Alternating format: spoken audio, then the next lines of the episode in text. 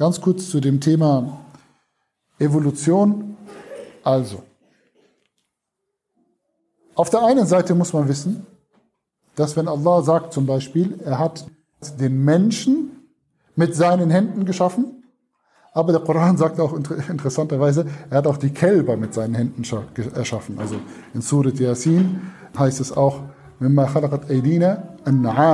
also verschiedenes Vieh von unseren Händen. Also das ist nicht etwas, weil manchmal sagen, ja, aber Allah hat uns doch mit seinen eigenen Händen erschaffen, ja, aber Allah hat aber auch andere Sachen mit seinen eigenen Händen erschaffen. Dann müssen wir sagen, wissen wir nicht, was das genau bedeutet. Weil wir wissen nicht, was Allahs Hände sind. Und sie sind sicher nicht, nicht, nicht so wie unsere Hände. Ein bisschen, also es gibt eine ganz bekannte, es gibt eine ganz bekannte, gute und richtige Position im Islam, die dazu besagt, ja, die bezieht sich auf eine andere Koranstelle, dass, so übertragen könnte man sagen, Hände sind bekannt, und, aber das Wie ist unbekannt und das Fragen danach ist Bid'ah. Also man soll sich auch damit nicht beschäftigen. Dass Allah keine Hände im menschlichen Sinne hat, dürfte uns allen klar sein. Okay? Dass er aber bei ihm im, so ein bisschen wie bei Plato, wo, man, wo ja gesagt wird, wir sehen auf der Erde nur die Schatten der ursprünglichen Ideen der Dinge, dass bei ihm aber die ursprüngliche Idee einer Hand vorhanden sein muss, die Hand in Perfektion, die Hand in Reinheit, die Hand in, in Absolutheit, das ist schon so. Das sagt ja auch der Koran. Aber was heißt es jetzt, wenn Allah uns mit seinen eigenen Händen erschaffen hat? Wissen wir nicht. Okay? Was heißt es? Wir, wir sehen ja im Koran selber, dass der Mensch in Stufen erschaffen wurde, nicht sozusagen, nicht durch Kun Fayakun, sondern in verschiedenen Stufen. Jetzt müssen wir zur Evolutionstheorie kommen. Eigentlich haben wir Muslime mit der Evolutionstheorie nicht so ein großes Problem, weil die Evolutionstheorie ist eigentlich eher gegen die äh, Genesis gerichtet, gegen die Bibel, die sich ja da ziemlich genau auslässt, wie die Welt erschaffen wurde, und das haben wir im Koran nicht. Die auch da sehr chronologisch vorgeht, am Anfang war das Wort und so weiter und so fort. Aber, also da sieht man, ich bin persönlich der Überzeugung, dass die Bibel und die Tora auch, dass die Offenbarung auch so ähnlich wie der Koran mit so Versatzstücken war und keine vollständige, nichts Vollständiges hatte und dass die Menschen im Laufe der Zeit dazu quasi das gefüllt haben und dass das im Laufe der Zeit dann der Offenbarung hinzugefügt wurde oder später dann von den Menschen gesehen wurde, ja, das gehört auch, das ist auch Teil der Offenbarung. Es ist aber, das aber nicht ist. Also wir haben sowieso kein, grundsätzlich mit der Evolutionstheorie nicht so ein großes Problem. Aber jetzt muss man sagen, die Evolutionstheorie ist, ich habe, ich muss sagen, ich habe sie viel mehr respektiert noch bis vor ein paar Jahren. Und dann habe ich mich angefangen, immer mehr, mehr stärker damit zu beschäftigen. Also ich hatte Leistungskurs Biologie und im Leistungskurs Biologie ist Evolutionstheorie eines der großen Themen.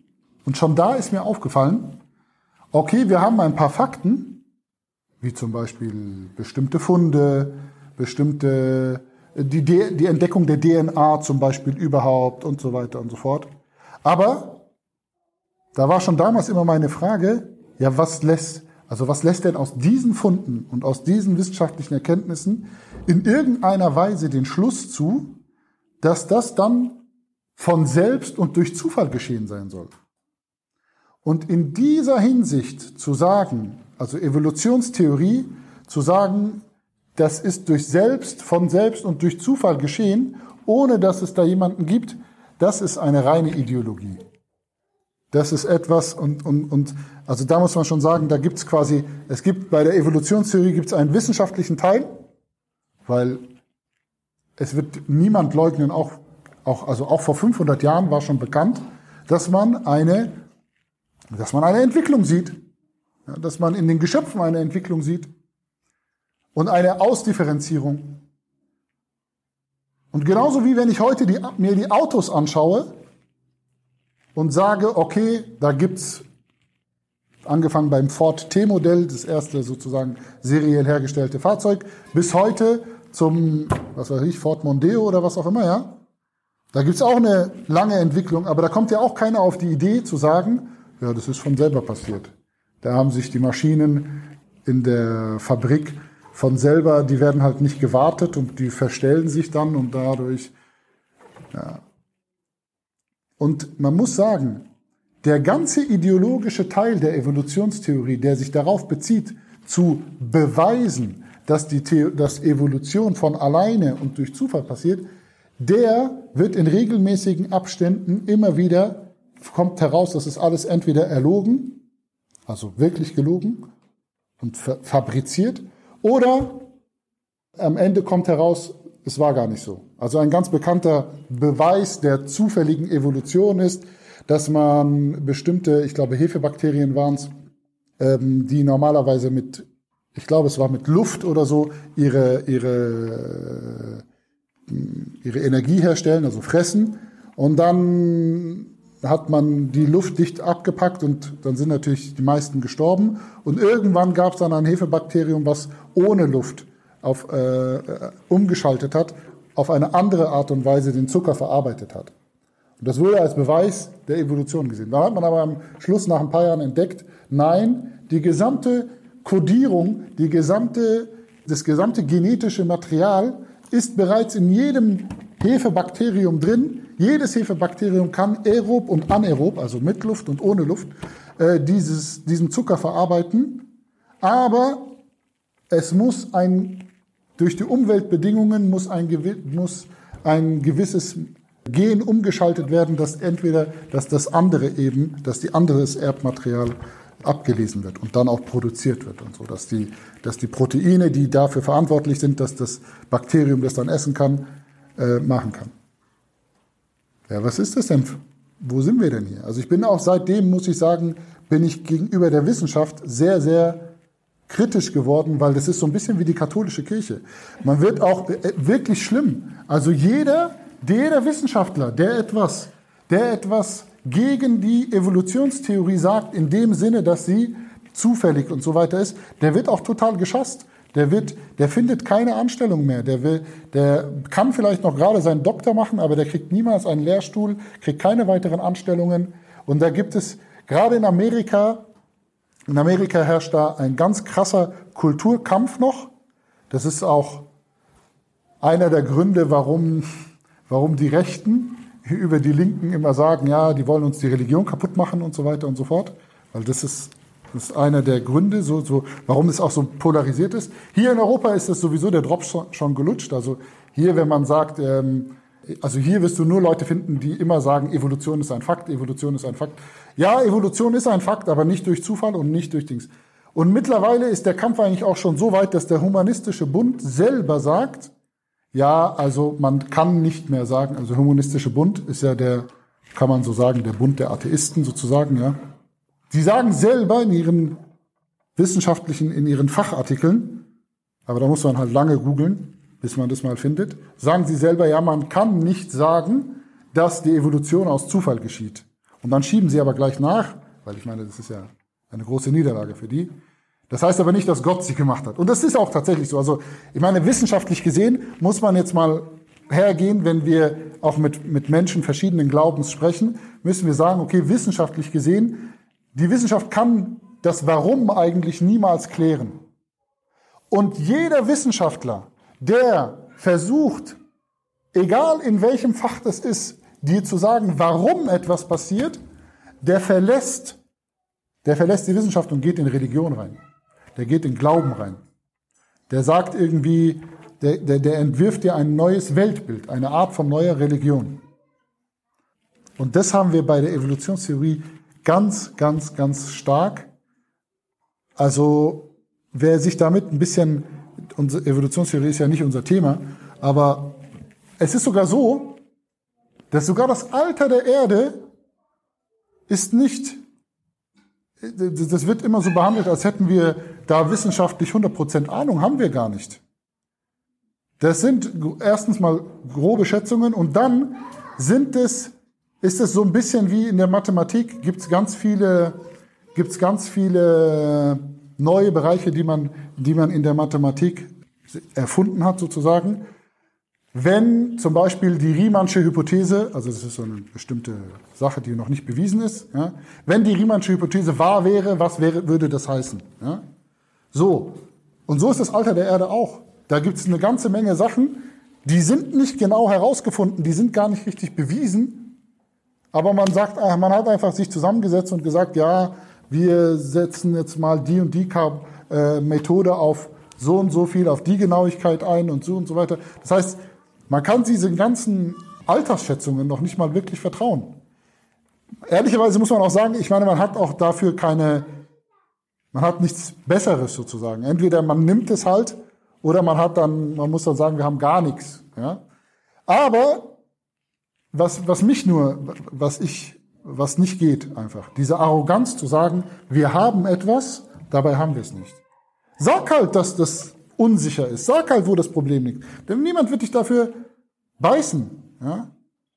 Und auch bei der Evolutionstheorie ist es wirklich, da ist seit, seit 20 Jahren ein heftiger Kulturkampf wirklich, wo, wo immer wieder gesagt wird, ja, Evolution ist ein Fakt, Evolution ist ein Fakt, aber nicht in dem. Und eigentlich ist der Drops schon gelutscht. Der Kampf ist eigentlich auf der, auf der tiefen wissenschaftlichen Ebene von Menschen, die sich damit auskennen, der ist schon geklärt. Aber das merkt man nicht. Es gibt, ich äh, sage euch mal mehrere Beispiele dafür. Es gibt eine chinesische Zeitung, die hat mehrere Artikel über die Hand gemacht. Und die war, eine, das ist eine Plus One oder Pulse One oder sowas, ja. Eine sehr anerkannte wissenschaftliche Zeitung mit einem hohen Zitationsgrad. Das ist ja, gell, wenn man einen hohen Zitationsgrad heißt, heißt es, du bist richtig anerkannt in der wissenschaftlichen Community. Dann waren sie so dumm und haben über die, über die Hand mehrere Artikel gemacht und haben da immer wieder reingeschrieben von The Creator, The Creator, The Creator. Also der Erschaffer, der Erschaffer, der Erschaffer. Mit großem C auch noch. Also einen klaren Gottesbezug sozusagen, ja. Jetzt wissen wir, die Chinesen sind nicht so super religiös. Und das war ein Sturm, ist auf die losgegangen. Die wurden richtig vernichtet. Die wurden gesagt, ihr gehört zu den Kreationisten, ihr gehört zu den religiösen Fundamentalisten. Und dann haben sie angefangen, sich zu entschuldigen, haben, haben gesagt, ja, sorry, sorry, wir sind nicht so gut in Englisch, wir haben jetzt nicht gemeint, wir wollten keinen Gottesbezug und dies und das und so weiter. Obwohl inhaltlich gesehen ist diesem Artikel nichts anzukreiden. Der ist völlig wissenschaftlich korrekt. Und die wurden so fertig gemacht, dass deren Zitationsgrad von von, ich glaube, 4,5 von 5 Sternen jetzt auf 2,3 ist. Das heißt, niemand nimmt die mehr ernst und so, ja. Anderes Beispiel,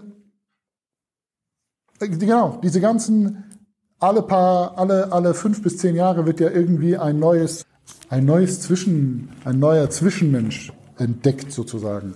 Äh, Lucy und Ida und wie die alle heißen und so weiter, ja.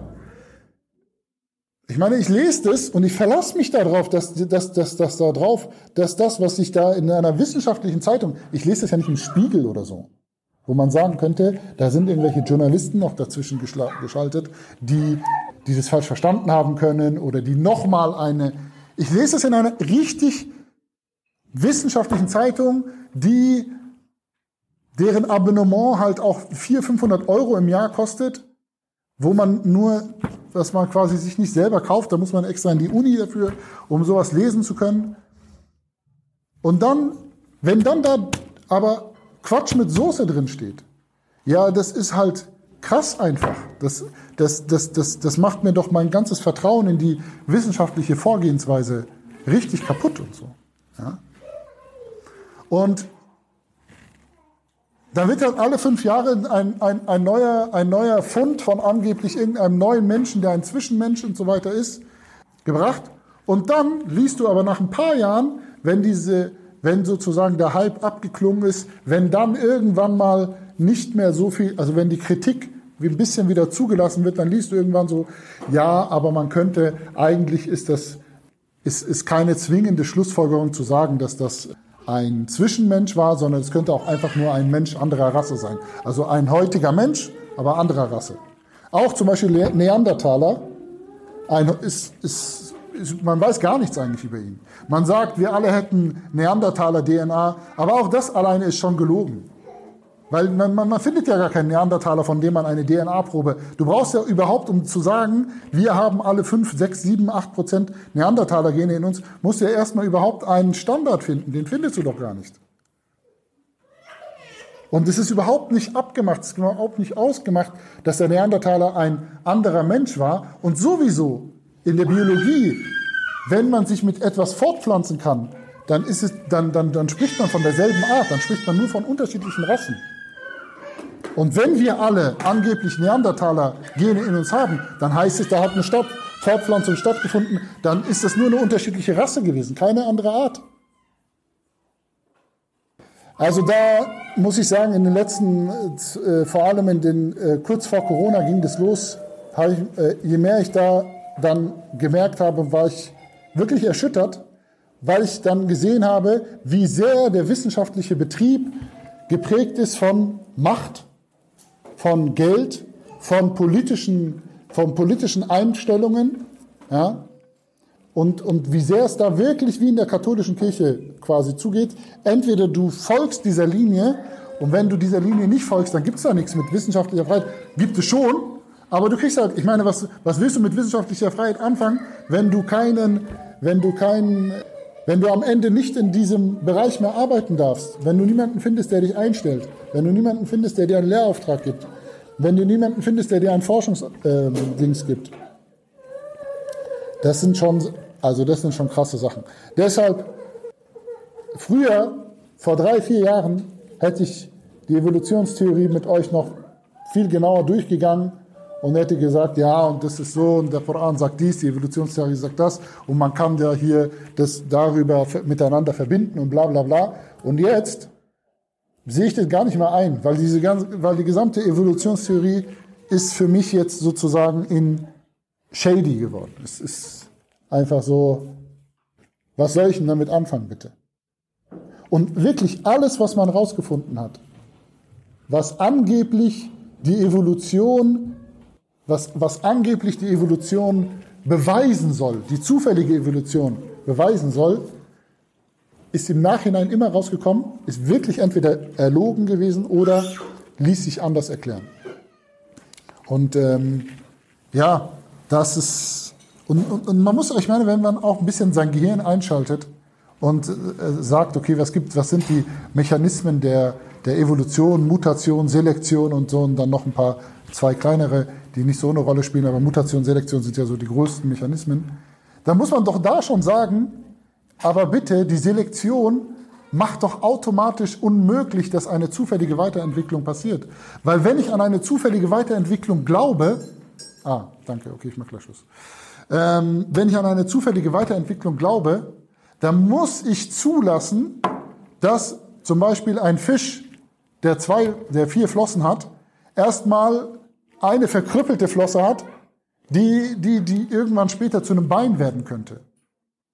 Aber, weil ich ja selber sage, ich habe die Selektion, die würde so ein Fisch sofort aussortieren. Das, und, und das ist auch, was wir sehen können. Wir können, wenn wir die Evolutionsgeschichte, die Fossilien sehen, wir sehen keine Zwischenformen. Wir sehen wirklich immer nur sprunghafte Evolution. Wir sehen eine Art und dann auf einmal ist eine neue Art da. Aber eine, eine neue Art, die vollständig ist, also wo man nicht mehr weiter ran rumdoktern muss, wo nicht weiter verbessert wird, wo man nicht sagt, das ist eine Zwischenform oder sowas. Und das ist natürlich etwas, wo man sagt, okay, da, die wahre Evolutionstheorie, die Fakten der Evolutionstheorie, die Fakten der Evolution sprechen viel, viel mehr für Gott, für die Existenz Gottes, als es für die Nicht-Existenz Gottes und für eine zufällige Sache sprechen. Gut. Aber kann man diesen Streit klären, wissenschaftlich? Nein, kann man nicht. Weil sobald man, sobald man anfängt, sich darüber zu unterhalten, dann verlässt man Wissenschaft und Wissenschaft wird so etwas niemals klären können, weil Dafür, da, da, da reichen die, die äh, Erkenntnismethoden und Kriterien der Wissenschaft gar nicht aus, um das zu verzeihen. Alleine schon, wenn man sagt, das ist höher entwickelt und das ist niedriger entwickelt, das ist schon eine eigentlich metaphysische Aussage. Weil an welchen, anhand welcher Kriterien will ich denn ausmachen, dass etwas höher und etwas niedriger entwickelt ist?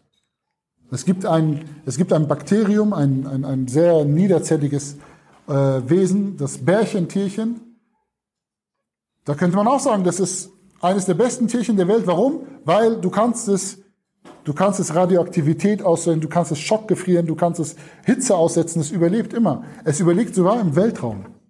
Also nicht ewig, aber überhaupt, dass etwas auf einem, im Weltraum überleben würde, in dieser Eiseskälte, in dieser äh, der, der, der, der, der Strahlung ausgesetzt und so weiter und so fort.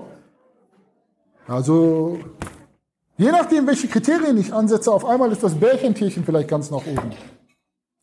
Und der Mensch ganz unten, weil er so schwach ist und bei jeder kleinen Sache stirbt.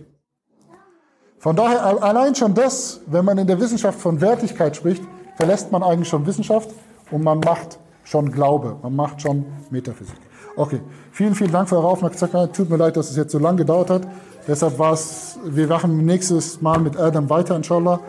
Habt ihr noch Fragen? Ja.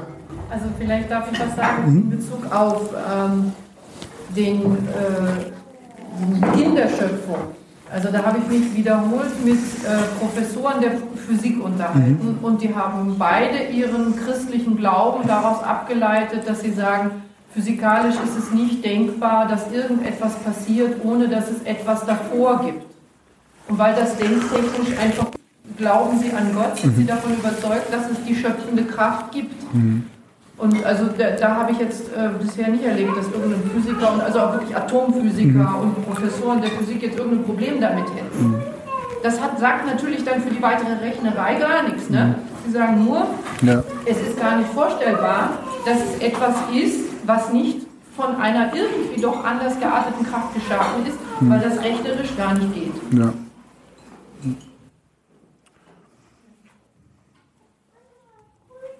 Ja. Ich weiß nicht, wo ich aber ähm, also im Koran und auch in der Bibel, glaube ich, heißt es irgendwie, dass es auch Menschen gab, also Noah und so, oder noch früher, so 200 Jahre oder älter. Ja. Und das ist jetzt für mich schwierig, also jetzt auch ja. theoretisch oder so jetzt, wie soll man das auslegen? Also kann ich sagen, ja, das ist jetzt nur so, dass die halt besonders alt waren und das darf man nicht so genau nehmen, das 200 Jahre, eher so auslegen oder... Also da gibt es mehrere Auslegungen dafür, da kommen wir dann aber dann, wenn wir zu Noah kommen, äh, würde ich das dann machen. Also weil da passt das dann auch mit rein. Da gibt es mehrere Auslegungen dafür. Aber wir finden tatsächlich, jetzt mal wissenschaftlich gesehen, kann der Mensch schon bis zu, also selbst nach aktuellem Stand kann er bis zu 200 Jahre alt werden. Wenn man, ja, und wir wissen zum Beispiel heute, dass wenn der Mensch, sagen wir mal, nur 30 Prozent seiner Kalorienzufuhr, die er jetzt zu sich nimmt, nehmen würde, also wenn er dauerhaft fasten würde, würden die Menschen sehr, sehr viel gesünder und sehr viel älter auch werden. Also ähm, da gibt es auch Experimente dafür, die das zeigen, dass Tiere, die auf eine dauerhafte Diät gesetzt werden, dass die sehr viel gesünder und sehr viel älter werden und so weiter. Aber wie, da gibt es verschiedene Auslegungen für die Sache, da kommen wir dann bei Noah dazu, inshallah. Dann, wenn ihr Fragen habt, könnt ihr auf mich zukommen. Ansonsten, das Buffet ist eröffnet. Wir haben Alhamdulillah Tee, Kaffee, Kuchen und viele leckere Sachen. Jazakumullah khairan für eure Aufmerksamkeit. Und in zwei Wochen geht es weiter. In, äh, noch eine Sache, Entschuldigung, bevor es losgeht. Am 3. Oktober sollte der Tag der offenen Moschee sein. Also wer, wer, wer, wer da sagt, er könnte sich vorstellen, da hier mitzuarbeiten, soll bitte auf mich zukommen, inshallah, damit wir wenigstens eine kleine Sache machen, dass wir da unsere Moschee geöffnet haben für Leute, die diese besuchen wollen. Okay, dann bitte sehr. Also, dann äh, Essen, Trinken offen.